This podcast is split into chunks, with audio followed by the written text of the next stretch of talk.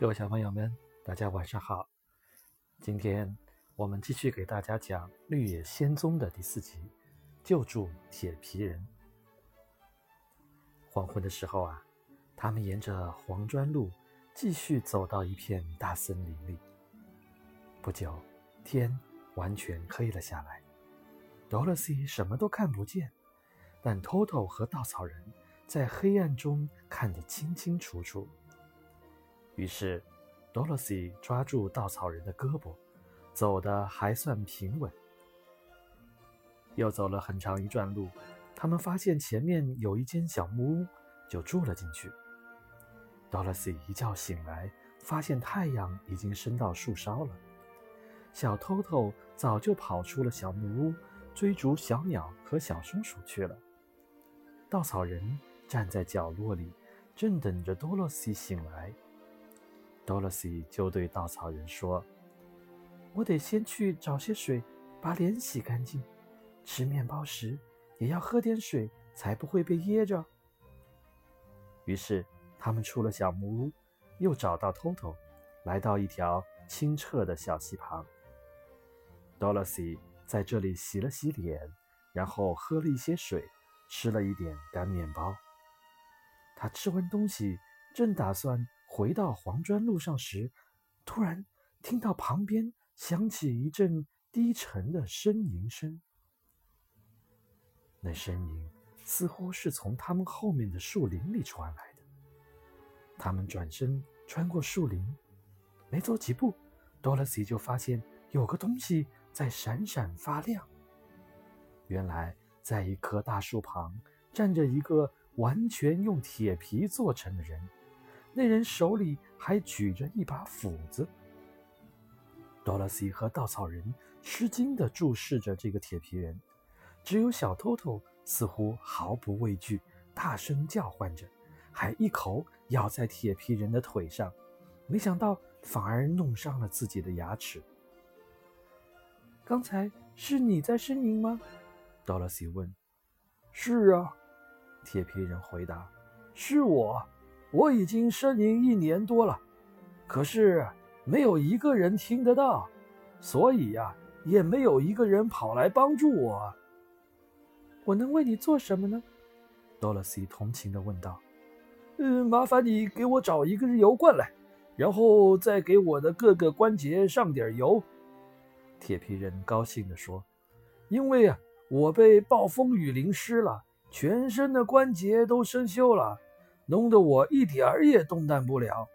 前面那座小木屋的架子上有油。多萝西连忙跑回小木屋，找到油罐，又跑回来，急切地问：“嗯，你的关节在哪里呀？谁给我的脖子加点油吧。”铁皮人急切地说。多萝西把油加了上去，可是关节锈得太厉害了。站在一旁的铁。站在一旁的稻草人只好扶着铁皮人的头，左右轻轻地摇晃着。过了好一阵，铁皮人的头才能够自己转来转去。接着，多萝西又分别给铁皮人的胳膊和腿部的关节上了油，铁皮人才终于能自由活动了。要不是你们救了我，我可能会呃永远站在这里呢。铁皮人高兴地说：“你们等于是救了我的命啊！呃，对了，你们怎么会来到这里的呢？”“我们是去翡翠城拜见伟大的奥兹，正好经过这里。”多萝西回答。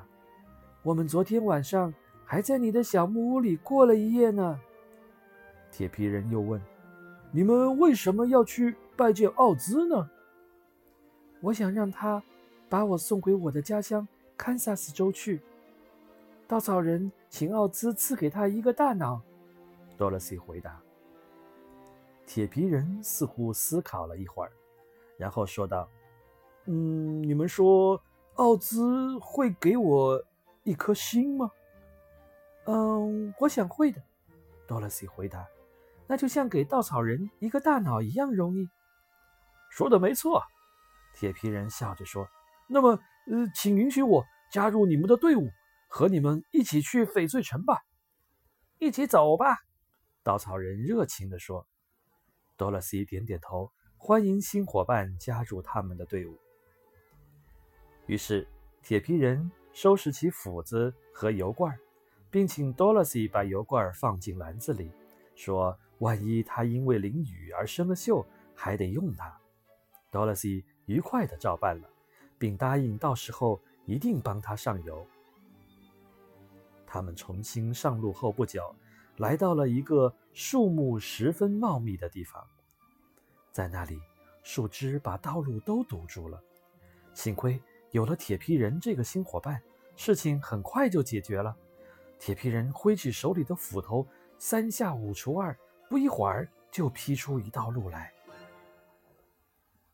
没走多久，稻草人被坑坑洼洼的路面绊倒了。多萝西急忙把他扶起来。你为什么不绕过那些坑坑洼洼的地方呢？铁皮人疑惑不解地问。我想不了那么多事情啊！稻草人无奈地说：“我的脑袋里全是稻草，怎么会有那么聪明呢？哎，这就是我要去请求奥兹赐给我一个脑子的原因啊！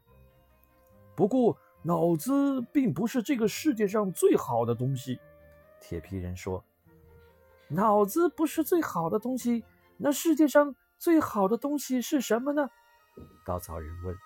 “我觉得心比脑子更重要。”铁皮人说。“为什么？”